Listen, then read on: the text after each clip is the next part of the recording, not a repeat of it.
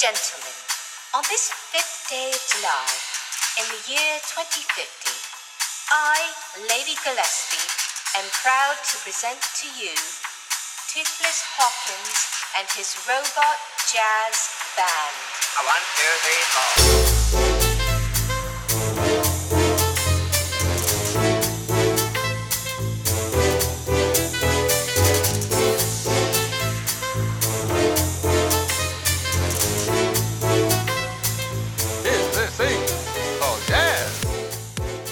Hola, ¿qué tal? ¿Cómo estás? Bienvenida, bienvenido a Abro Paréntesis. Yo soy Guillermo Guzmán y este es el programa número uno y eso da un poco de vértigo, ¿no? Bueno, en realidad eso es un poco trampa, porque este no es el primer episodio de Abro Paréntesis.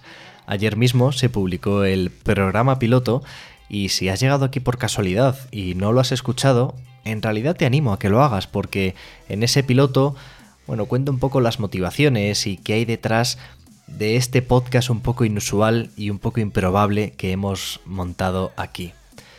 En realidad, y te voy a contar un secreto, ese piloto se grabó hace algo más de un mes y ahora el podcast pues hasta tiene nombre. Imagínate lo que han cambiado las cosas, pero en lo más fundamental nada ha cambiado. Estamos aquí para hablar de cultura, estoy aquí para hablarte a ti de lo que a mí me inquieta, de lo que a mí me mueve cosas por dentro, de lo que yo creo que merece la pena ser contado. Y la verdad es que le he dedicado bastante tiempo a pensar sobre qué podía ir este primer episodio del podcast. Y he barajado varias opciones, la verdad es que por fortuna tengo como ya una cola de temas que hacer en próximos episodios del podcast, pero quería que este primero significara algo, y que significara algo porque su temática, porque su protagonista hubiera sido importante en, en, bueno, en lo más cercano en mi vida, ¿no? ¿A qué le estoy dedicando tiempo culturalmente últimamente? Bueno, pues la respuesta más rápida que se me vino a la cabeza también me generó algunas dudas, porque pensé, voy a hablar de Fortnite en un programa con estas ínfulas de hablar de lo cultural, de no sé qué y de no sé cuál. Y esa en realidad fue la razón que me llevó a decidirlo. Claro que hay que hablar de Fortnite, porque claro que Fortnite es importante culturalmente. Pero para hablar de Fortnite hay que ir en un vehículo muy especial, así que montate en el autobús conmigo y vamos a descubrir por qué demonios seguimos cayendo sobre esta isla.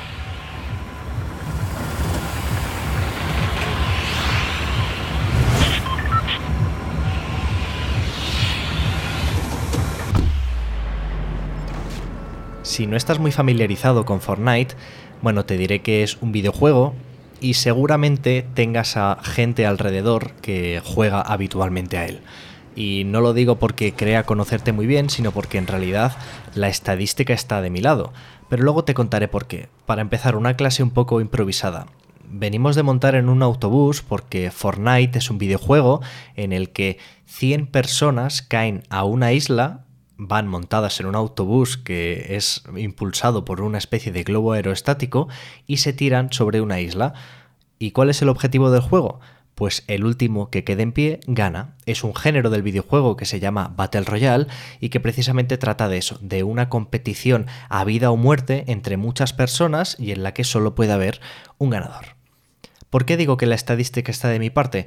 Bueno, pues porque a Fortnite lo juegan más de 350 millones de personas en el mundo. Y esto nos tiene que dar la perspectiva de que Fortnite es, antes de nada, un negocio, y un negocio muy rentable. Hay más de mil millones de beneficio acumulado, mil millones de dólares, en los años que lleva Fortnite en el mercado. ¿Y por qué digo todo esto? Bueno, pues porque me parece importante contextualizar. A veces a la cultura se la tiende a denigrar por aquello de ser de masas, ¿no? Cuanta más gente conozca algo, peor es, porque a veces interpretamos que la cultura es una especie de refugio que nos define por exclusión. Es decir, no soy quien soy por lo que me gusta, sino que soy quien soy por lo que no le gusta al resto. Es una forma, bajo mi punto de vista, muy cerrada de entender la cultura. Yo creo que las cosas compartidas normalmente suelen ser mejor, pero es verdad que este escenario está ahí y lo que decía al principio iba totalmente en serio. Se me puso en la cabeza esa idea de que hablar aquí de Fortnite podía estar un poco fuera de lugar. La pregunta que a mí se me vino a la cabeza cuando decidí que Fortnite podía formar parte de Abro Paréntesis es vale, ¿y yo por qué juego a Fortnite? Y a mayores, ¿por qué cualquiera a mi alrededor juega Fortnite? Y como esa respuesta la tenía muy a mano, acudí a las personas que mejor me la podían contestar, que son mis amigos. Yo juego a Fortnite habitualmente con un grupo de amigos y les dije, oye, ¿me podéis contar por qué jugáis vosotros a Fortnite? Y tres de ellos me lo han contado, así que vamos a escuchar a la primera de ellas. Creo que la primera vez que vi el Fortnite en manos de otra persona, lo primero que pensé es que era, era un juego muy bonito yo no soy ninguna experta en videojuegos y han pasado ya muchos años y sin, serlo aún, por supuesto. Em, sí que creo que no se puede decir que sea un juego con una estética muy original, muy puntera, ni muy arriesgada. Pero sí que es verdad que para ser, eh, para ser un juego de tiros, eh, construye una atmósfera muy placentera y muy gustosa a la vista y también en la interacción. Eh, creo que una de las mejores cosas del Fortnite al final es habitar el mapa y los entornos que construye el juego en equipo. Porque yo, por ejemplo, el Fortnite lo disfruto en equipo. Eh, sola, no mucho, la verdad. Y a medida que han ido avanzando las... Hay algo que dice Laura aquí que me parece importantísimo que es que es un juego atractivo y es un juego que entra por los ojos. Cualquiera que entre a una partida o que de reojo se ponga a ver cómo juega su hijo, su primo o su hermana, podrá ver que Fortnite es, para empezar, agradable. Y no me parece baladí. Hay otro tipo de juegos, especialmente en los juegos de disparos como este, hay muchos juegos que tratan de ser simuladores de guerra, ¿no? Que tratan de ser oscuros, un poco macabros, sangrientos. Fortnite, sin embargo, apuesta por algo muy diferente. Esto no solo lo convierte de entrada en un juego más familiar, sino que también hace de él un lugar más acogedor, especialmente para un público que no está muy acostumbrado a jugar a videojuegos. Y esto no es únicamente eh, propiedad de este medio. En cualquier medio cultural, cualquier medio audiovisual, es habitual encontrar propuestas que lo que tratan es de ensanchar el público y eso no las convierte en necesariamente malas. Es verdad que muchas veces ensanchar el público tiene el peaje de dejarte cosas por el camino, de a lo mejor sacrificar algo de visión creativa. Pero en este caso, en Fortnite, creo que las pretensiones van por otro lado, aunque para contar eso me van a ayudar mis, mis amigos, como decía. Creo que lo que dice Laura es clave. Aunque Fortnite no apueste por cosas especialmente originales, ni siquiera dentro de este género de los Battle Royale fue el primero, creo que sí, todo lo que intenta hacer lo hace bien. Y esto no lo podemos decir tampoco de muchas cosas, así que bien por Fortnite, en este caso, intenta ser amable, intenta ser atractivo, intenta ser acogedor para cualquier jugador que entre, sea o no muy aficionado a los videojuegos, y eso es seguramente la primera y gran baza que tiene. Pero vamos a seguir escuchando a mis compañeros de fatigas en la isla de Fortnite. ¿Por qué jugáis a Fortnite? Pues mira, eh, al principio no me llamaba la atención, no tenía demasiado interés en él. Pero luego cuando compramos la Play 5, lo pusimos así por interés, bueno, pues por interés, no, perdón, por curiosidad, en casa. Y le gustó a Bani, le gustó a Adri y me gustó a mí. O sea, la verdad es que moló bastante la primera partida. Y ahora ya después de varios meses jugando prácticamente a diario, habiendo llegado al nivel 140 en la temporada anterior, ¿qué me gusta de él? Pues mira, es divertido, sobre todo, fundamental. Es relajante, aunque parezca mentira, porque la mayor parte del tiempo de la partida te la tiras, te la tiras paseando por ahí y cogiendo cosas y observando el paisaje. Es un juego bonito, además. Es un juego que mm, gráficamente es muy chulo y se hace agradable no hay momentos de tensión, salvo al final, cuando quedan pocos en el modo Battle Royale. Pero salvo esos momentos puntuales de la emoción ¿no? cercana al final del juego, el resto del tiempo es bastante contemplativo y se agradece. Y luego, aparte de que no hay gritos con desconocidos, no hay tu madre es una zoca, de no sé qué, de niños rata y tal. No, no, no. O sea, tú no hablas con nadie, tú solo hablas con la gente que conoces y con los que quieres hablar en tu grupo. Y ya está. Y me parece que es un juego, en términos generales, bastante sano. Entonces, pues es Javier apunta aquí algo que creo que continúa un poco lo que decía Laura antes. Fortnite sobre todo es un espacio seguro. Fortnite es un espacio familiar. En este caso él juega acompañado normalmente de su mujer y de su hijo Adrián que tiene 6 años. Y lo puede hacer. Y esto no se puede decir con todos los juegos. Es verdad que muchos de los juegos multijugadores competitivos están basados en dinámicas mucho más adultas, ¿no? En juegos que también son de disparos, como es en este caso, pero como decía antes, con una temática mucho más violenta, mucho más macabra, menos accesible en cualquier caso, e incluso me atrevería a decir menos interesante para un niño como Adrián, que tiene 6 años, y en general más excluyente para un público que no está acostumbrado a ese lenguaje propio de los videojuegos. Así que creo que eh, eh, está muy bien resaltar como valor de un videojuego que ofrezca un espacio seguro. Y además, algo que dice Javier, en lo que estoy totalmente de acuerdo, es en realidad una experiencia muy relajante porque, de nuevo, para ti que puede que no estés familiarizado con la dinámica de una partida de Fortnite, en Fortnite sois 100 jugadores que caéis sobre una isla y la isla es muy grande. En realidad, la mayor parte de la partida te la pasas buscando recursos, buscando armas, buscando el mejor sitio en el que quedarte porque crees que ahí va a ser más fácil que ganes la partida. Es decir, hay mucho de paseo en este juego. Y cuando juegas con amigos, eso se traduce en mucha charla. Estás paseando por una isla, recolectando madera, cogiendo este arma que crees que es un poco mejor que la que tenías antes, y mientras tanto, por encima de eso, suceden otras cosas.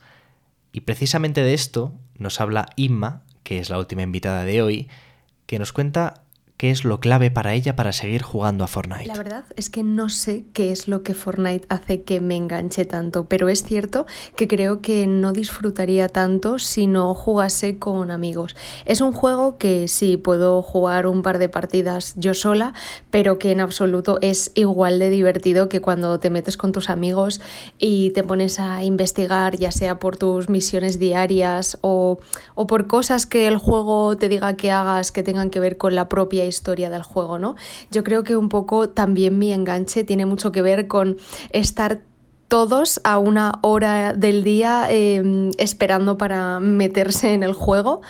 Eh, y hablar de ello y, jugar juntos. No sé, creo que es un juego, mm, sobre todo, que hay que disfrutarlo en esa experiencia. Esta es para mí la clave definitiva que responde a la pregunta de por qué seguimos jugando a Fortnite. Porque lo importante en realidad no es tanto Fortnite. Fortnite se ha convertido en una plataforma para otras muchas cosas. Mira, te pongo un ejemplo. Hace relativamente poco, Fortnite se divide internamente en una especie de historia que tiene en temporadas y capítulos. Bueno, pues al final del último capítulo, de hace un par de ellos, hubo un concierto virtual en la isla de Fortnite de Travis Scott, que es un rapero. Por este concierto, Travis Scott cobró 20 millones de dólares en unos beneficios que van desde un pago directo que recibió por hacer la colaboración, más unos beneficios asociados a merchandising em, que se sacó eh, del evento. Pero bueno, en definitiva, 20 millones de dólares que facturó por un concierto y él mismo admitió que nunca había cobrado tanto por una actuación. Fortnite se ha convertido en una especie de lugar de encuentro y para nosotros, y es verdad que aquí cada jugador, cada jugadora encuentra los motivos que cree conveniente para volver, pero tratando de buscar esa especie de respuesta universal, nosotros volvemos a Fortnite porque estamos juntos.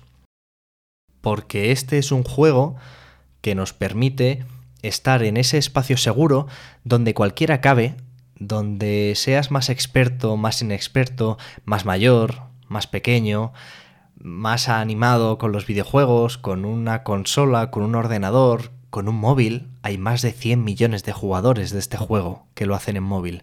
Seas quien seas, cabes. Y eso es increíble, porque cuando la cultura se esfuerza por cerrarse, por hacerse lo más inaccesible posible, por convertirse en esa especie de casa en el árbol a la que nadie puede llegar porque es un sitio muy exclusivo, la cultura pierde parte de su naturaleza. Y con esto no quiero decir que Fortnite sea ahora la, venida de Jesús al mundo de la cultura, ni mucho menos. Fortnite tiene muchas cosas de las que se deben hablar, ¿no? Y, y, Fortnite no deja de ser un videojuego con muchos mecanismos de adicción civilinos, enterrados bajo su diseño y que seguramente otro día merecerían otra conversación. Pero es verdad que Fortnite como producto y utilizo aquí la palabra producto con mucha intención, merece un comentario y merece un estudio. creo que está bien haber podido tener aquí a mis amigos y que te cuenten a ti también por qué ellos juegan a Fortnite, porque creo que representan un poco el espíritu de que la cultura también tiene que ser un poco esto, ¿no? Un punto de encuentro, un punto de unión, la excusa para que nosotros, pues todos o casi todos los días, a última hora de la tarde nos juntamos, nos montamos en ese autobús, caemos sobre la isla y mientras recogemos algunas armas, recogemos madera, pegamos algunos tiros a algunas personas que nos encontramos, mientras todo eso ocurre, charlamos de nuestras cosas y yo escucho a Adrián, al hijo de Javier, que de fondo está emocionado porque vamos a ganar una partida, o, Laura me cuenta sus vicisitudes de ese día, o, o me cuenta las suyas. Todo eso es importante. Y me gusta mucho haber podido empezar, abro paréntesis, con Fortnite, porque se ha convertido en un agente invisible de unión con otra gente. Y eso, por encima de cualquier especie de complejo que nos haga ver que Fortnite es una cosa menor, que es como cultura de segunda categoría, merece ser reivindicado. Hay que reivindicar la diversión y hay que reivindicar que a veces también hay que pasárselo bien con la herramienta que mejor nos lo ofrezca.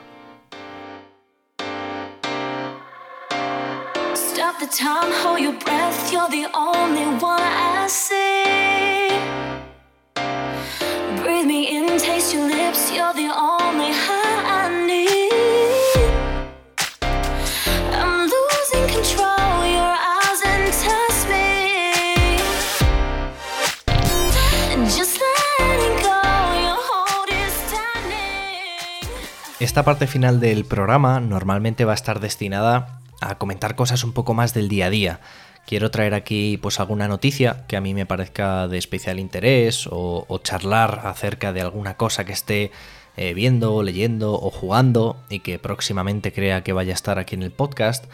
En general quiero que sea un espacio para conectar un poco más directamente contigo, para que sea una cosa, como digo, más del día a día Aún, aún, le estoy dando vueltas y para esto a lo mejor me puedes echar un cable y sugerir algo porque mm, tengo en la cabeza intentar encontrar la manera de crear un espacio donde poder comentar las cosas que pasan aquí en el, en el podcast. Como sabes, no estamos en iVoox, que sería la plataforma como más adecuada para eso, pero no, me gusta de iVoox que, que corta la calidad de los audios cuando, cuando no tienes cierto plan de pago y no es algo que entre en mis planes de momento. Pero bueno, de momento me puedes encontrar, ya lo sabes, en Twitter como arroba guillermogzmn de Guzmán para, pues para todo lo que necesites. Estoy súper abierto a que me cuentes lo que te parece este podcast, eh, cosas que eches de menos, cosas que te sobren, eh, propuestas de temas que podamos tratar aquí. No lo sé, me apetece que aunque esté desde el principio vaya a ser un espacio de recreo muy personal, creo que no tiene mucho sentido si no existe esa interacción contigo directamente, así que eh, dejo las puertas abiertas para que me puedas comentar lo que quieras eh, en mi cuenta personal de Twitter y que charlemos acerca de lo que hemos hablado hoy y de aquí en el futuro, pues de cualquier cosa que te apetezca relacionada con, con este podcast. Este programa de hoy, el programa número uno, se ha grabado casi un mes después que el episodio piloto. Ha pasado, ha pasado tiempo, parece que no, y la verdad es que ha sido un mes de mucho imaginar, de mucho pensar cómo podría ser cada cosa. Para empezar, hace un mes lo que tenía era el convencimiento de que yo quería hacer esto, pero no teníamos ni nombre. Ah, abro paréntesis, se ha convertido como en una conjunción, como en, la, en, la, en la síntesis de todo lo que yo quería para este podcast. Aquí tengo que agradecer en el alma a Marta Soria que me echase un cable con el nombre. Marta es copywriter, es, es una tía súper creativa que de hecho también tiene su propio podcast, se llama Citas de Citas y os invito a que lo vayáis a escuchar en Spotify porque está súper bien. Y, ella me, echó un cable también a, centrar un poco la idea. Llegó un momento en que yo era una especie de metralleta de lanzar nombres. Lanzaba un nombre, lo buscaba en Spotify a ver si existía ya el podcast. Sorpresa, la mayoría de nombres de podcast ya existen en este mundo. Y, dimos con la solución de abro paréntesis que, al final yo creo que ha sido bastante perfecta. Porque por un lado, eh, me gusta esta idea de que este podcast sea un elemento poco importante del texto, si entendemos que el texto es la cultura, el, paréntesis del texto, esa pequeña aclaración, esa pequeña reflexión, ese pequeño espacio donde solo puedes elegir las palabras adecuadas para que el resto del texto se quede un poco complementado, me gusta mucho esa idea.